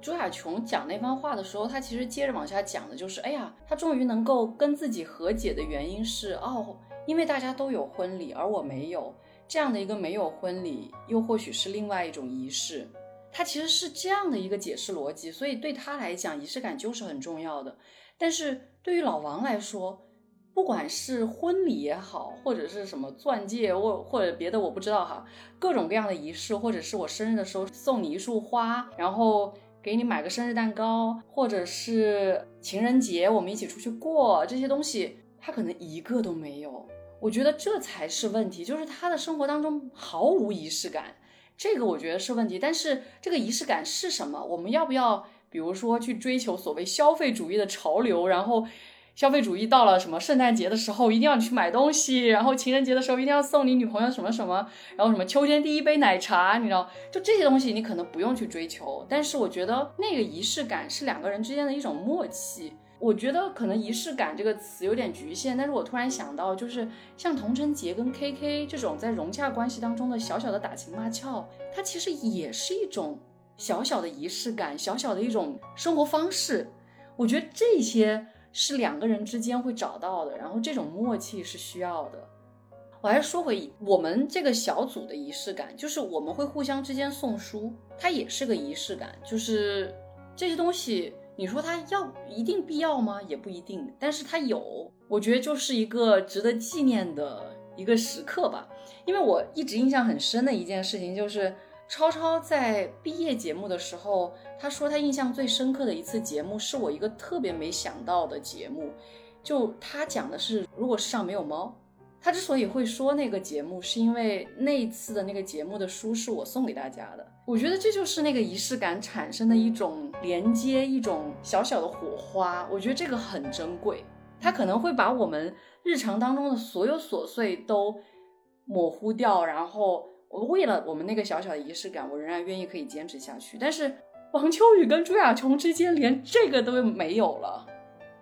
我理解，我不能。代表别人说他们怎么想象仪式感这个问题，就我而言，我喜欢仪式或小惊喜，出于两个点。第一点是很大程度上是我更喜欢的是在这个仪式当中，或在于这个仪式背后，为了准备这个仪式的那个人对于我的理解，他关心我、爱我、想我所想，愿意为我准备一个惊喜。愿意让我开心的这份心意，首先我是更喜欢这样的心意，而不是说到底是他送给我一个什么样的礼物，这个礼物啊合不合用啊，实不实穿呀，好不好吃啊等等，这个其实不是我的第一反应，这是一点。第二点就是，我就想说回王秋雨和朱亚琼，不是问老王说，在他的这过去。就比如说朱亚琼拍了很多有意思的小的 video 片段，老王呵呵的笑了一下，说：“哎呀，我怎么都不记得了？这些是我吗？”其实仪式感是什么呢？或者有时候甚至是照片或者小礼物是什么呢？我觉得背后是大家希望。在一个快乐的时段留下痕迹的这种心意，人真的不得不说，有时候是个健忘的动物。我们生活当中，人生过去，可能人生有几万天，你为什么铭记了那一天，而不是第二天、第三天？嗯，其实是因为我们内心里面想给特殊的那一天做上一个记号。所以，仪式感这件事情，有时候就是这样的一个记号，或者是一张照片，或者是一首你有所感动的那个歌。触发你对于某个时间点的记忆，这就是对生活的那个记号。我觉得老王身上，当他完全不要这些记号的时候，某种时候听上去是他不想记得过去的那些珍贵的片段。这样听上去是不是一个很让人伤心的事情？既没有认可到他和他的另一半那些值得珍惜的时光，另一个层面就是听上去好像他对他自己也不太好。一个人都不需要那些快乐的回忆，听上去。生活就很是灰蒙蒙的，很平淡这个样子。我就想到那个问题：曾经拥有还是天长地久？就对吧？你连那些记忆你都不要了，哇塞！哎，anyway 好。那其实我们前面已经讲到了，就是关于就是仪式感的这个，那我们就到具体问题的这个最后一个部分，就是嗯，其实有很多人说，在这个看这个节目的过程中，他们有所学习，有所成长。那你在看完这个节目以后，你对于亲密关系有什么，就是说你原来你没有在意到的地方，然后你现在通过他们的这样的问题也好，或者说通过他们的这个相处模式也好，你感觉到如果以后你要发展一段亲密关系，可能需要注意的地方。然后第二个就是，其实我们前面有反复的提到，就是说，呃，这里面有一些人的问题。不是他们个人的问题，而是说现在的这个婚姻关系这种模式的问题。那你觉得就是说有没有超越这样的一种模式的方式是适合未来的？就是当我们的这种思想更进步，我们每一个人都变得更独立，那有没有一种新的亲密关系的方式，既可以保障在法律层面上给我们提供一定的保障，又可以让我们的这个关系能够更好的进行下去的这样一种形式？就是我最开始的时候就说这个节目我其实是跟王瑞一起看的，所以其实，在看的过程当中，我其实会用他们的这种亲密关系的相处模式去反观自己跟王瑞之间的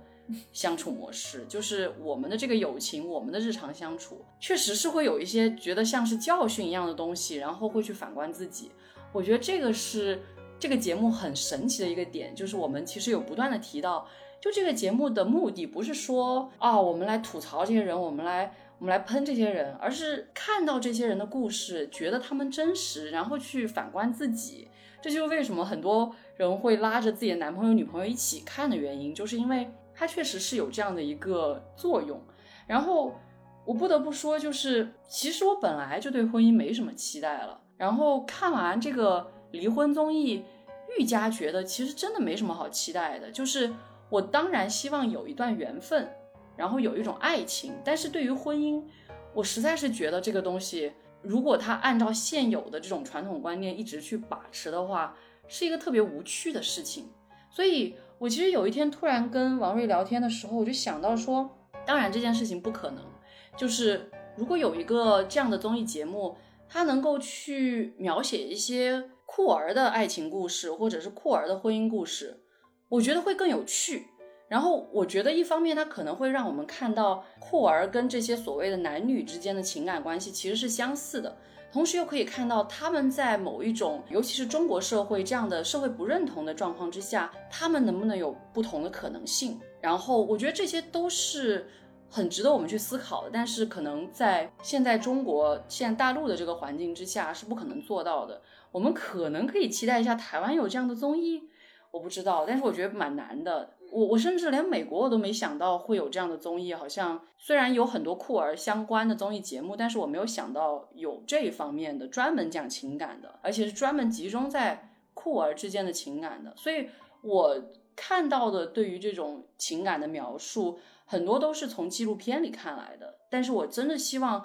如果有一个综艺节目，以一个更加轻松愉悦的方式，虽然。用轻松愉悦来形容再见爱人真的很奇怪，但是就是相对来说，相比纪录片那种很严肃的表达方式来说，有一个像综艺节目这样的一种方式去呈现的话，可能会真的很有趣，然后真的能回答你的第二个问题，因为我觉得第二个问题很难回答，但是有可能它是一种回答的方式，但是没有嘛，就很可惜，我觉得。回到就是灵山说的，对，因为我们两个人现在都是单身，然后我们也没有什么强烈的意愿在这个阶段就立刻要建立一种啊与异性的亲密关系，所以我其实看这个节目当中，我没有过分的对于我自己的一个代入感，因为我的生活状态和我现在处理的啊人事物这样的关系和。婚姻还是有一定距离的，我所以并没有立刻反应到说，哦，我未来要结婚，要找一个什么样的老公或怎么样，这个我倒没有想的那么远。有意思，确实是像灵山说的，就是很有意思的一个点。我应我想他应该在之前的节目当中有抱怨过，就是。我们的住房情况就时时的有不顺心意的时候。之前他和啊我们这个租房公司的工作人员有有不愉快，然后当时他们发生这个矛盾的时候，其实我自己也有一些烦心事儿。所以当林珊跟我抱怨这件事儿的时候，我就跟林珊表达了我说我不想介入这些麻烦事这样的心态当中。然后有意思的是，我忘记了具体哪一期节目，反正看完了之后，我突然感受到，就是啊，当中应该是沈亦斐老师说的吧？他说就是。某些时候，我们要首先看到人，而不是首先看到这个事儿。不是要解决这个事儿，而是你要看到这个事儿当中的这个人，你要顾及到这个感情。所以后续我有跟灵山说，我说我其实感到有点抱歉，可能他那个时间段跟我抱怨这件事儿，并不是要我。真的挺身而出、大刀阔斧的去做什么事儿，他其实可能就是要让我站在他的立场上面，和他一起同仇敌忾一下。我觉得是这种情感的表达。这个事情倒是我看这个节目得到的反思，所以确实是。啊，还是那句话，应该这样讲吧，就是经过了应试教育，有时候我们总爱说，啊，对任何事儿愿意提出一个什么正确答案，但是我觉得这个节目不妨把它看成一个错题集，不太像是正确答案，但是可以可以让大家在这个节目看完之后有一点反思，就是即便这个事情还没有降临在我身上，可是可能我们遇到了类似的问题，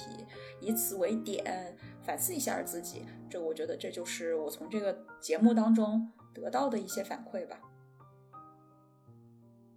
就是其实关于看这个节目的对于亲密关系的这个反思，我其实有一个比较明显的感受，就是当然就是也可能跟就是王瑞提到，就是就是有时候你要先看到人，然后具体的问题。另一方面就是我其实有一个比较大的感受，就是童承杰在处理他和 K K 的关系的时候，就是他们其实爆发了一次非常大的矛盾。然后，当然就是在喝酒这件事情上，他们这个核心的问题，当然现在目前还是没有解决的。但是就是那一天，就是就是当他们持续的冷战了以后，然后童承杰示弱也好，或者说就是撒娇也好，反正就是缓解了他们当时那个非常非常紧张的那个关系的时候，我其实是会有反思我自己，就是在嗯可能亲密的朋友关系啊或者什么之类的这种处理问题的方式的，因为我其实相对来说也是一个比较。怎么说呢？就是可能理性的人，我会觉得说，如果我们两个之间遇到了一个什么问题需要去解决，那我们就就事论事的去讨论这个问题应该怎么解决，那或者什么之类的。除非是说我们有一个价值观上的这种冲突，我们没有办法说服对方，那但是这个事情可能不影响我们的这个处理的具体事情，我可以悬置。但是如果我们的问题是具体的，我们遇到的一个问题，那我们就要去解决这个问题。我会忽略掉说，有时候我们可能也要把那种问题悬置，而首先要解决的是情绪问题。当然，就是反过来说，就是。也有些人会说说童承杰的这种处理方式，可能就是还是没有解决 K K 的这个喝酒问题。你一次又一次的原谅他，然后会让这个问题变得越来越严重。但是可是，在亲密的关系的当中，有时候你首先要解决的就是情绪问题。如果你情绪问题都得不到解决，你是更加不可能解决掉那个实际的问题的。这可能是我在看这个节目的过程中一个比较大的反思，因为我就是真的。是一个，就是可能从小大家就学理科长大的人，我就是觉得说啊，那我们遇到这个问题，我们知道一二三四五，然后把这个事情就是处理掉，然后怎么怎么样，然后我有时候会忽略掉这种情绪价值。王瑞应该很有共鸣。对我就是我，我也是非常典型的这种啊理理科女的思维方式，然后我，对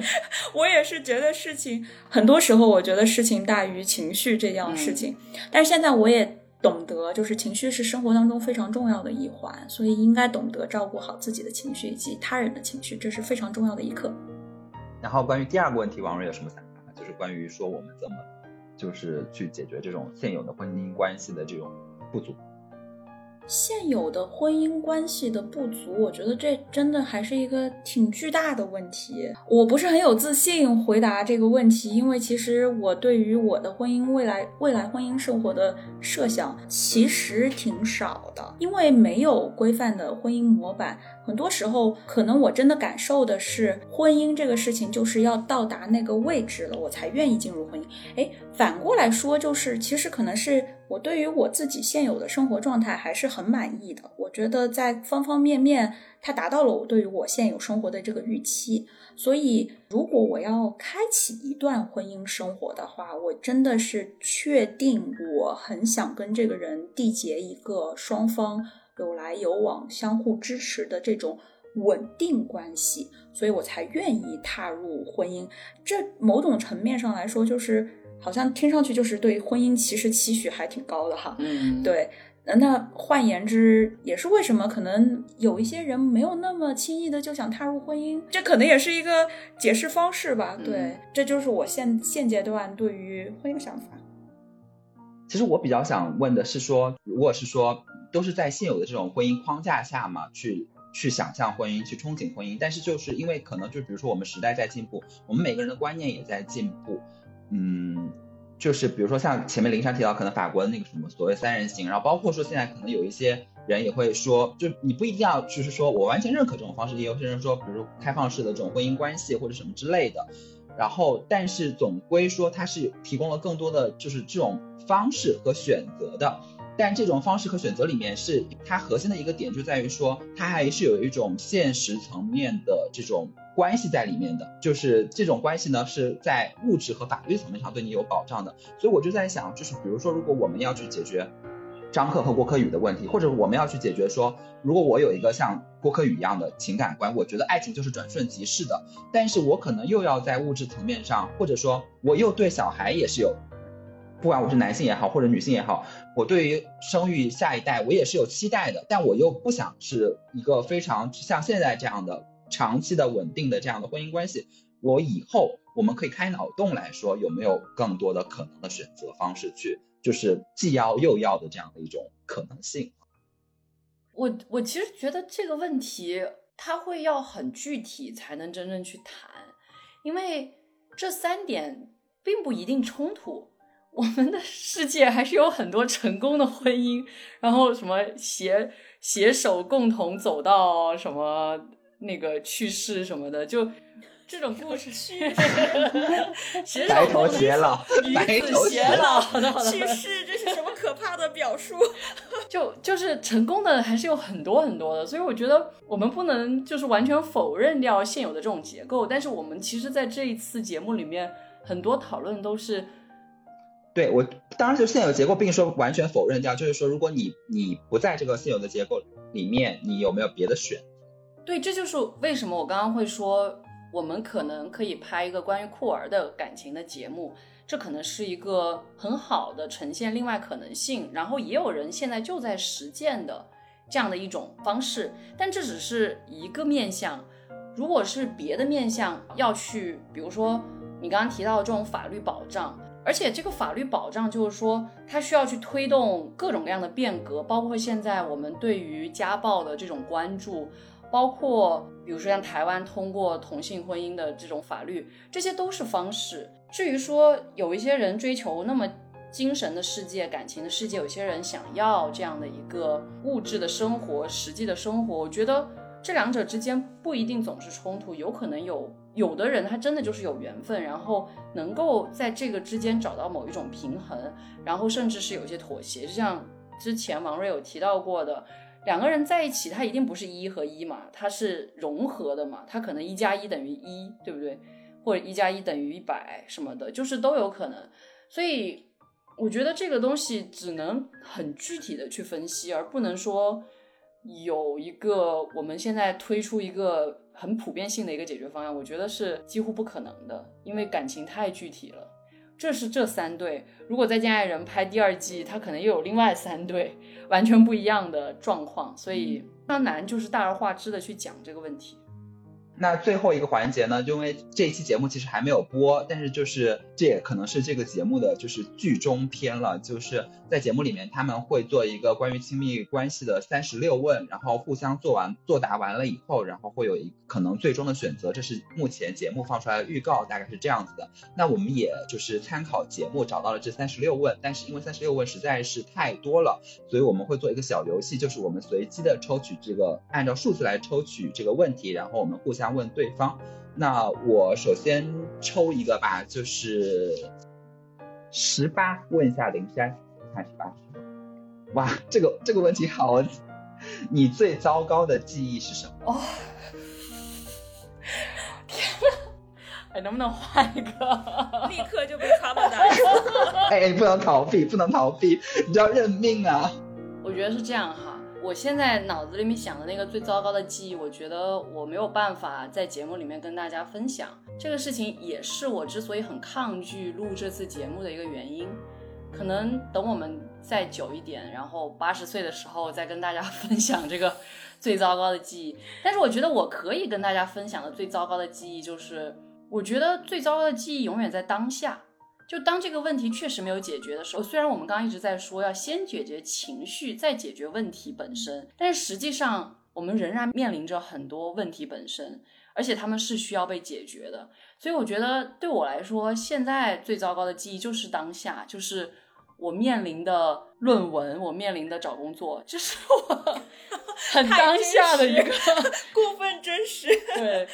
就是最糟糕的记忆。嗯，我其实有点划水，但是不管怎么样，我把这个问题提了。我现在来问王瑞哈，你应该随便挑个数字，你怎么能盯着他看呢？那就三六吧。说出一个你的个人问题，问对方如果遇到此事要所以我如还要互何解动吗决。另外，也要让对方如实告诉你。哦，但那你就只能问林珊，因为就是它是属于亲密关系中的问题。哇，好难啊！好太难了！我的一个个人问题，你要谈恋爱吗？我，我因为这个，我就如同我之前说的，就谈恋爱这件事情，在我这儿不是一个问题，就是它只是选项之一。如果我遇到合适的对象，我会愿意谈的。而且我问林珊，他没有办你的法。你的个人问题，然后你问我，我如果遇到会怎么解决？哦、对，我知道，就我想不出来一个我的个人问题，问你应该如何解决？如何 PhD 快速毕业？大约他也不要他也这样他也不能回答这个问题，不要不要这样互相伤害。啊你看，你看，我们俩现在关心的事儿真的很惨。对我我我们俩就是哎呀井底之蛙，每天都是只关心自己一亩三分地这个样子。或者你可以换一个问题可以，这个实在我想不出来别的。对，二十八吧，二十八。二十八。告诉对方你喜欢他或告白啊他这是身上的东西，要非常诚实，说些你不会对萍水之交说的东西。啊，灵山，你先承，你先答应我，在我说完之后，你不要爱上我。对啊，就觉得有点肉麻这种话。嗯嗯嗯说吧。我应该，我觉得我最欣赏林珊身上的是，他对于他热爱的一个东西会迸发出一个非常大的热情，他的热情有非常强强大的感染力，即便他喜欢的那个东西可能不是我喜欢的东西，例如有时候他跟我谈论起一个他的观点，他看的书。真的，我们研究的领域非常的不相通，所以他说的那些东西可能不是我从学术角度上我最感兴趣的，甚至有些是东西都不是我愿意去了解的。可是只要你听他用那种愉悦的，甚至有些激昂的语调去跟你描述这样东西的时候，你就会看到一种光彩，这种光彩是非常迷人的。你可以看到他的那种专注和他的那个热情，我觉得这是最重要的，不在乎于他谈论的是什么，而是他对于这个东西的热情、追求与热爱，非常的放光芒。嗯，有没有肉麻到？我我觉得挺对的，因为 他觉得挺对的。你为什么自己说挺对的？那我都不好意思说挺对的，你自己先说肯对。没有我，这是我自我认知到的一环，就是我确实对我自己有热情的东西会很有热情，比如说我们的节目，你看遇到过那么多的坎坷，依旧进行下去了。哎，反正就是我确实就是这样的人，还蛮准确的这个认知。到你了，你你问你问东东哦，我问你，嗯，你生日的那一天的数字号码？日期没关系啊没关系日期可以吧？打电话之前你会先排练一下要说什么吗？为什么？哦，就是我不会到就是排练的程度，但是我肯定会准备一下。我甚至就是连发短信，就是发微信之前，我都会，尤其是可能就是如果是这个事情是相对比较重要的，我都会先在那个就是记事本里面先写好，然后看一遍，然后我再把它复制粘贴过来，然后发出去。当，日常聊天不会这样，但是如果就是我觉得它应该是指就是你要打一个相对比较重要的电话或者什么之前，我会做这件事情。然后，而且打电话对我来说，就你知道，就是我没有到就是非常严重的社恐程度，但是就是有一点点，所以我非常排斥打电话。就是我能发消息、发邮件解决的事情，我绝不会打电话。如果一定要走到打电话这一步，那我真的会要先想好，说，哎呀，我先想好打电话过去怎么说，哎，喂，你好，我是谁谁谁，然后或者什么之类的，反正，然后如果是一个亲密关系的这个事情的话，我也会心里就是反复的想说，我一定要打电话解决，因为我比较习惯的交流方式是。就是坐下来面对面的聊，那我可能不会预演，但是如果是打电话的话，对我来说是一个非常大的挑战，所以我会就是非常严苛拍。我觉得这些问题挺好玩的，就是大家可以期待一下，我们年末如果想不到别的点子，可能会继续进行三十六问，在我们四个人之间问可能会更有意思，我觉得。但是刚好这个还好，这个闭环没有。面临到你跟王瑞之间的这种互相，因为你们俩太不熟了。但是如果说我们四个人的话，哇，修罗场。对我刚想用这个词，不一定啦，不一定啦，有可能是非常友好的一个状况。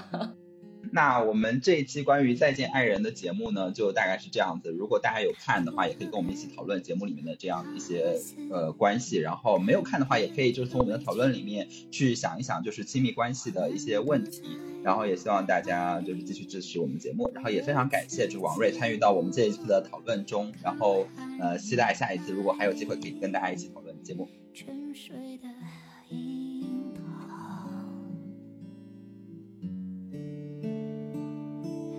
向爱出发，把蜜语都化作果腹的干粮，保鲜一草为我美梦吐露芬芳的鸳鸯，安放自己吧，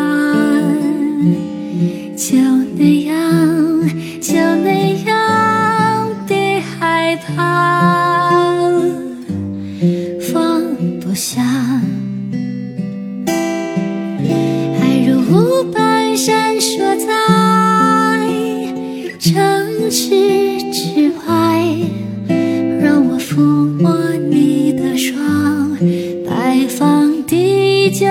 天长，听不清。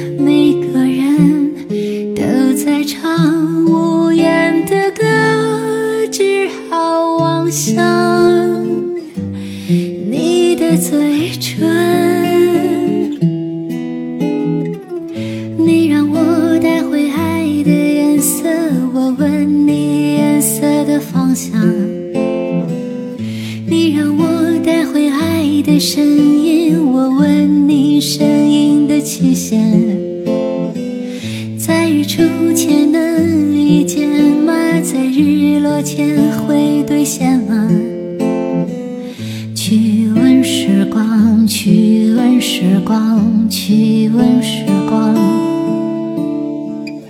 你让我带回爱的颜色，我问你颜色的方向。你让我带回爱的声音，我问你声音的期限。